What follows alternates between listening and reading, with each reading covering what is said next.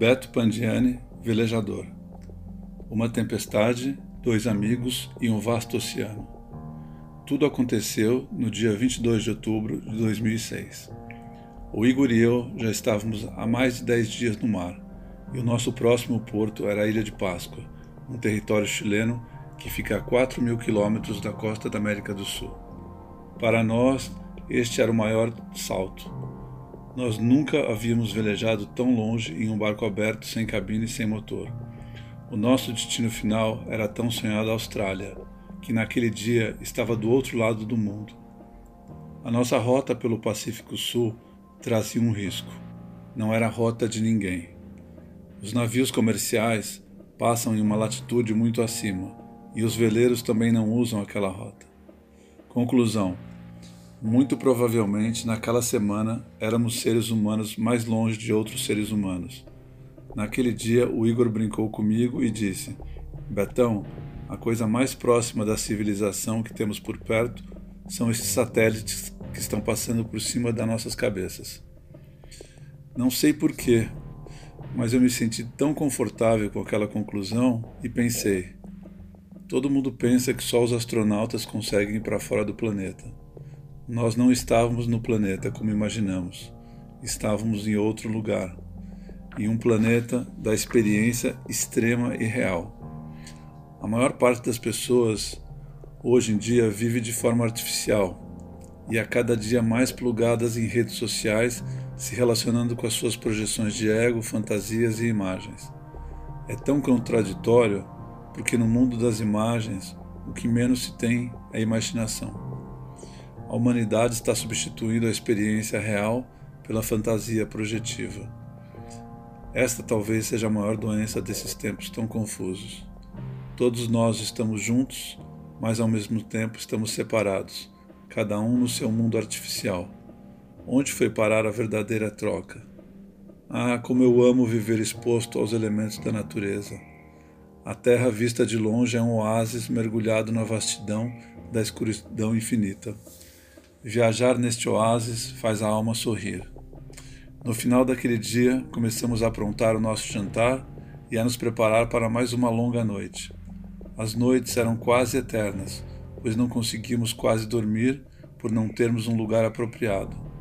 Inventamos um casulo lateral que mais se assemelhava a um sarcófago high-tech.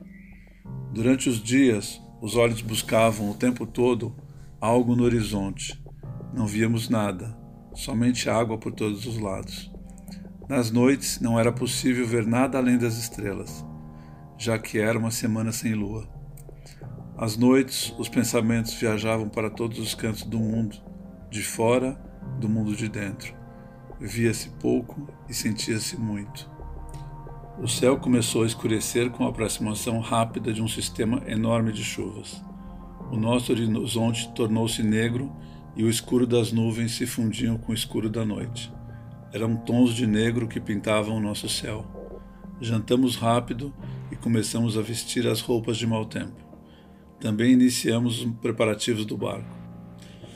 Quando uma tempestade chega, o barco tem que estar pronto. Vestimos as roupas secas, colocamos os cintos de segurança e baixamos as velas pela metade. Trava trabalhávamos como sempre, afinados, sem ter que falar muito um com o outro. Sabíamos bem o que fazer. O silêncio foi rompido com uma frase do Igor. Estas merdas sempre chegam à noite. Fui para o leme do barco e desliguei o piloto automático. Na nossa frente víamos dois negrumes intensos, e no meio deles um escuro menos intenso. Avaliamos que se velejássemos em direção àquele buraco, poderíamos escapar da chuva e dos ventos fortes que ela iria provocar mas a avaliação foi equivocada, pois os pretos se juntaram e vieram para cima de nós. Rapidamente começou a ventar muito forte e chover gotas grossas que feriam o nosso rosto, quase impossibilitando de olharmos para frente.